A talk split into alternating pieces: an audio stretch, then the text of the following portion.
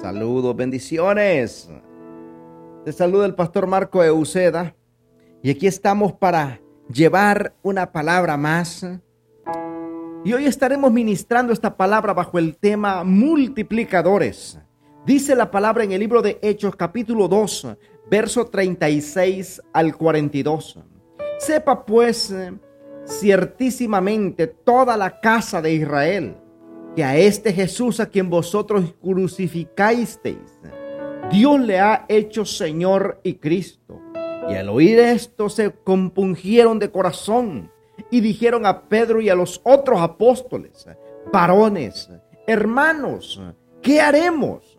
Pedro les dijo, arrepentidos y bautícese cada uno de vosotros en el nombre de Jesucristo para perdón de los pecados y recibiréis el don del Espíritu Santo.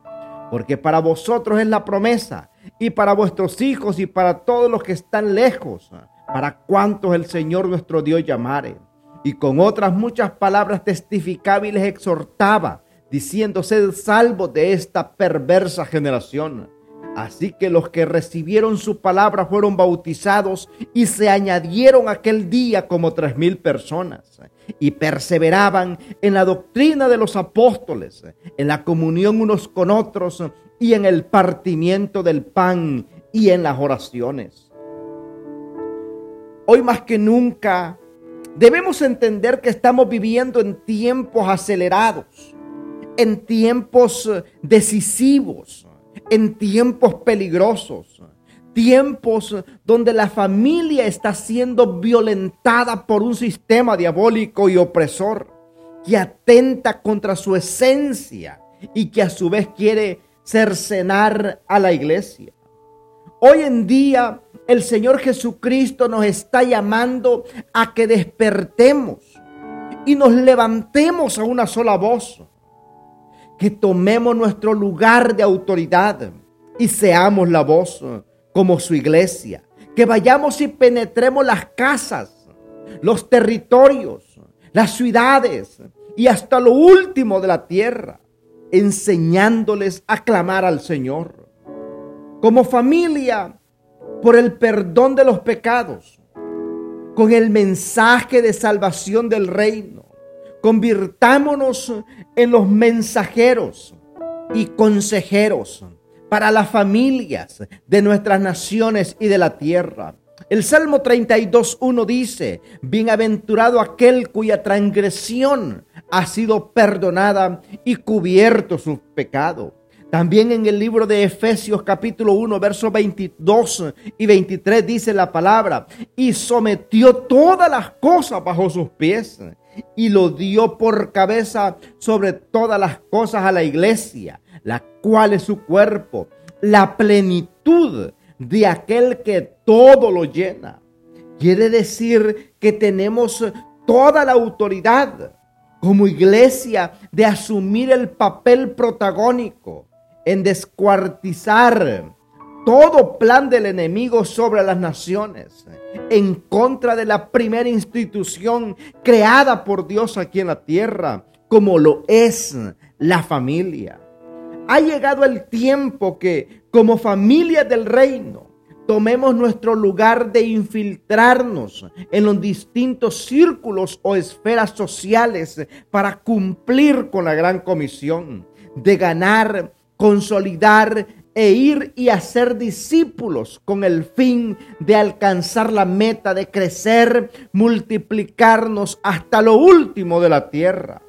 Dice Efesios capítulo 3, verso 10 para que la multiforme sabiduría de Dios sea ahora dada a conocer por medio de la iglesia a los principados y potestades en los lugares celestiales.